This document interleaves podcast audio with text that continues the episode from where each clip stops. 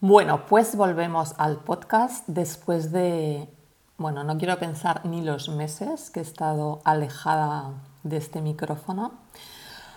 Y qué curioso, ¿no? Cuando vamos dejando algo, lo vamos dejando, lo vamos dejando, se crea una resistencia brutal a volver, ¿no? Es como que a pesar de que sabes que te encanta, que hay una recompensa ahí detrás para ti, no, oye, que la cosa se acomoda, el cerebro se acomoda y empezamos a procrastinar, empezamos a encontrar un montón de excusas, ¿no? Esta cosa de, bueno, mañana me pongo y o realmente cortas por lo sano o nunca más vuelves.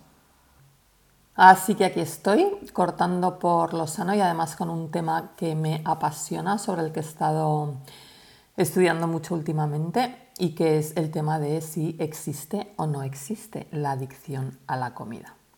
Bueno, y para contestar a esta pregunta, si existe realmente la adicción a la comida, lo primero que tenemos que hacer es definir qué es una adicción. Y una adicción en su sentido más amplio es el consumo continuado y compulsivo de una sustancia o conducta que no cesa a pesar de las consecuencias adversas y cuyo valor principal es perseguir el placer inmediato. Bueno, pues con esta definición ya empezamos a tener problemas porque obviamente eh, necesitamos realizar un consumo continuado de comida todos los días, varias veces al día, para eh, bueno, asegurar nuestra supervivencia. Por eso el DSM5, que es el Manual Diagnóstico de los Trastornos de Salud Mental, a día de hoy no incluye eh, la comida en la lista de adicciones porque hay una parte de la comunidad científica que asegura que no podemos volvernos adictos a algo que necesitamos para nuestra supervivencia. Pero entonces yo me pregunto, ¿necesitamos donuts, pizzas y nutelas para sobrevivir? Y lo que me respondo es no. Y aquí es donde yo creo que aparece el primer problema, el primer obstáculo en nuestra adicción a la comida. Y es que no tenemos claro lo que es comida y lo que no es comida, lo que lo parece pero no lo es. Con cualquier otra sustancia adictiva tenemos clarísimo eh, qué es lo que tenemos que hacer. ¿no? Por mucho engaño mental que haya al respecto, que luego veremos el por qué necesitamos un engaño mental que eh, sustente nuestra adicción. nosotros no podemos consumir algo que no queremos consumir si no hay todo un relato detrás. Pero eso lo veremos después. Con el tema de otras sustancias lo tenemos claro, la línea está clara a pesar del engaño. Por ejemplo, si yo quiero dejar de fumar, yo tengo claro que lo que tengo que hacer es dejar de ponerme en la boca un cilindro blanco, encenderlo y aspirar. Es así de sencillo. En el tema de la comida no es tan obvio. Y por eso lo más importante al principio es trazar esta línea de manera correcta. Y la principal línea a trazar es la que separa mi comer natural de mi comer adictivo. Y debemos saber para ello que el organismo emite dos señales diferentes para que podamos reconocer cuál es cuál. Cuando el organismo necesita alimento para sobrevivir y funcionar, emite una sensación X de malestar que llamamos hambre, que es como esa sensación de calambre en el estómago, una sensación de irritabilidad. ¿no? Creo que todos sabemos cuál es esa sensación única y particular, o al menos queremos recordarla, porque como luego veremos, una de las cosas que pasa es que esta señal se borra por culpa del comer adictivo. Y la otra sensación, la del comer adictivo, es también una sensación de malestar, pero eh, realmente parece que es de placer. ¿no? La señal del comer adictivo es lo que en adicciones se llama el craving, que es una sensación de deseo que viene acompañada de obsesión, anticipación, compulsión y urgencia. Pero como estamos anticipando una recompensa inmediata de placer, pues lo confundimos con algo eh, que es agradable, pero ya volveremos allá más adelante, ¿vale? Y el gran problema que tenemos con estas dos sensaciones es que para muchas personas estas dos señales están mezcladas y funcionan de manera intercambiable. ¿no? Por eso en el proceso de recuperación, al principio no podemos fiarnos del hambre como señal. ¿no? Cuando la adicción ha tomado el control, desde mi punto de vista, no hay comer intuitivo que valga. ¿Y de dónde viene todo este lío? Bueno, pues vamos a ir al principio para poder entender qué es lo que nos pasa a los seres humanos. En la prehistoria, cuando nuestros antepasados, nuestros ancestros salían de la caverna a buscar comida y encontraban algo que era muy beneficioso para su supervivencia, esta conducta de haberlo encontrado y comérselo se reforzaba a través de una recompensa que se traduce en eso que nosotros llamamos una agradable sensación de placer. Eh, las conductas, eh, tanto para los seres humanos como para los animales, se refuerzan de dos maneras, recibiendo una recompensa o retirando un malestar. Entonces, estos alimentos que nuestros ancestros encontraban y que eran vitales para su supervivencia eran casualmente ricos en azúcares y grasas naturales, pues eran pues, eh, miel, dátiles, frutas con mucho azúcar. Y aunque es verdad que toda clase de comida es interpretada por nuestro cerebro como una recompensa. En el caso del azúcar y la grasa hay una parte calórico extra que hace que valga más a nivel supervivencia y por eso está más recompensado.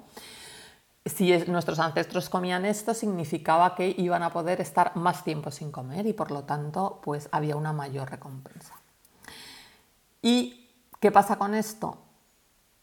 Que tenemos otro problema. Como veis, vamos de problema en problema. Si esto ya de por sí es complejo a nivel biológico, ¿no? el, que nuestro cerebro nos premie con una recompensa cuando encontramos este tipo de alimento, las personas que han hecho o hemos hecho muchas dietas a lo largo de nuestra vida, tenemos este tipo de alimentos ricos en grasas y en azúcares como prohibidos. Y esto hace que su valor ya de por sí muy interesante a nivel biológico, lo sea todavía más, porque los seres humanos deseamos lo prohibido. ¿Y con qué nos encontramos ahora, hoy en día, en el siglo XXI? Pues que ahora se fabrican productos con unas cantidades tan brutales de azúcar, harinas y grasas que el sistema de recompensa, que es el sistema cerebral que nos premia por comer eso, pues no es capaz de gestionar tal brutalidad de sensaciones que eh, le metemos y entonces se vuelve completamente loco y desarrolla lo que en adicciones llamamos tolerancia, que significa que para experimentar la misma cantidad de placer cada vez necesitamos más cantidad de la sustancia que lo genera.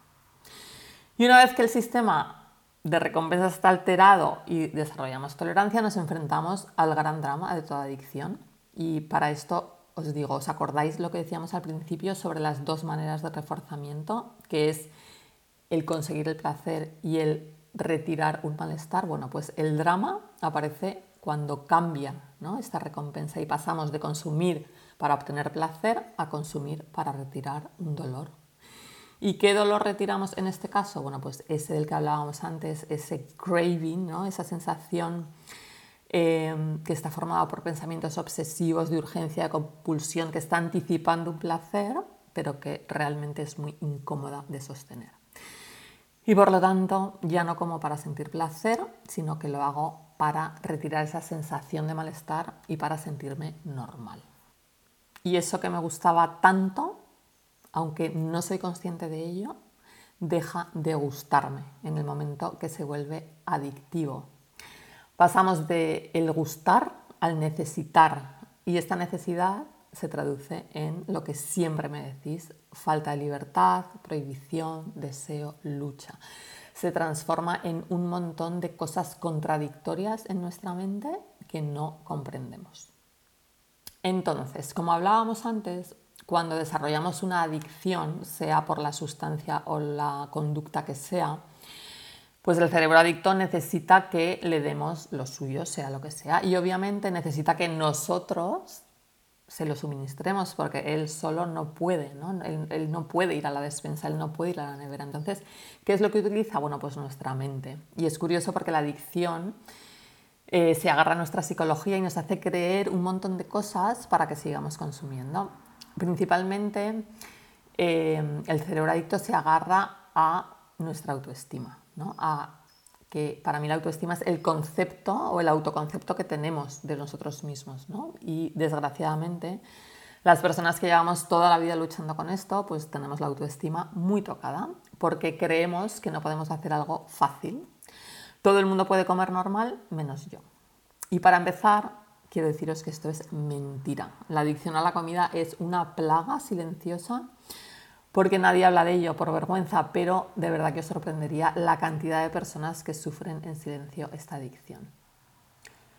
Entonces, cuando el cerebro adicto se agarra a nuestra autoestima, pues lo que te dice es todo cosas preciosas, como que no puedes, que no tienes fuerza de voluntad, que nunca la vas a conseguir, que todo el mundo puede menos tú. Bueno, pues, ¿qué, os voy a contar? ¿no? Toda esta sensación de impotencia ¿no? y, de, y de desesperación eh, en la que entramos. ¿no? El otro agarre eh, del cerebro adicto que le encanta es mis circunstancias. ¿no? Si tú eres capaz de observarte a ti misma en el proceso mental de la adicción, siempre te vas a dar cuenta que siempre vas a encontrar una excusa para en ese momento tener ese chute de placer inmediato. Es curioso, ¿no? Eh, nos estamos todo el rato contándonos cosas, pues para un día que salgo, pues no voy a decir que no, me lo merezco, eh, pues la vida sin esto no es vida, ahora no es el momento, estoy muy estresada, estoy muy cansada, estoy sola, estoy estudiando unas oposiciones, estoy con muchísimo estrés de trabajo, ¿no? Es como que el cerebro adicto siempre... ¿no? encuentra la manera de que sigas alimentándolo. ¿no? Y es que realmente necesita un relato para sobrevivir. ¿no? Y una de las cosas que siempre nos susurra al oído es que mañana, ¿no? ahora no, tú esto lo que mañana ya lo resolveremos. Lo que pasa es que no te dice cómo, ¿no? es como tú dame lo mío para dejarte en paz ahora y mañana ya veremos. ¿Y qué pasa mañana? Que estamos en la misma situación que hoy. Entonces, si todo esto te ha resonado, quédate por aquí porque en los próximos capítulos hablaremos de más cosas que tienen que ver con la adicción con la comida, un poco del origen, de los estímulos, toda adicción necesita un estímulo condicionado, de las sustancias más adictivas y de las claves para salir de esta adicción que tanto malestar, culpa y vergüenza nos genera. El primer paso es el de empezar a observarte, siempre os digo lo mismo, observaros sin juicio y con curiosidad. Daros cuenta de que estáis anticipando un placer que nunca llega y daros cuenta de que hay una incomodidad que queréis retirar y daros cuenta de que hay un engaño, de que hay una promesa siempre de que mañana lo vas a conseguir.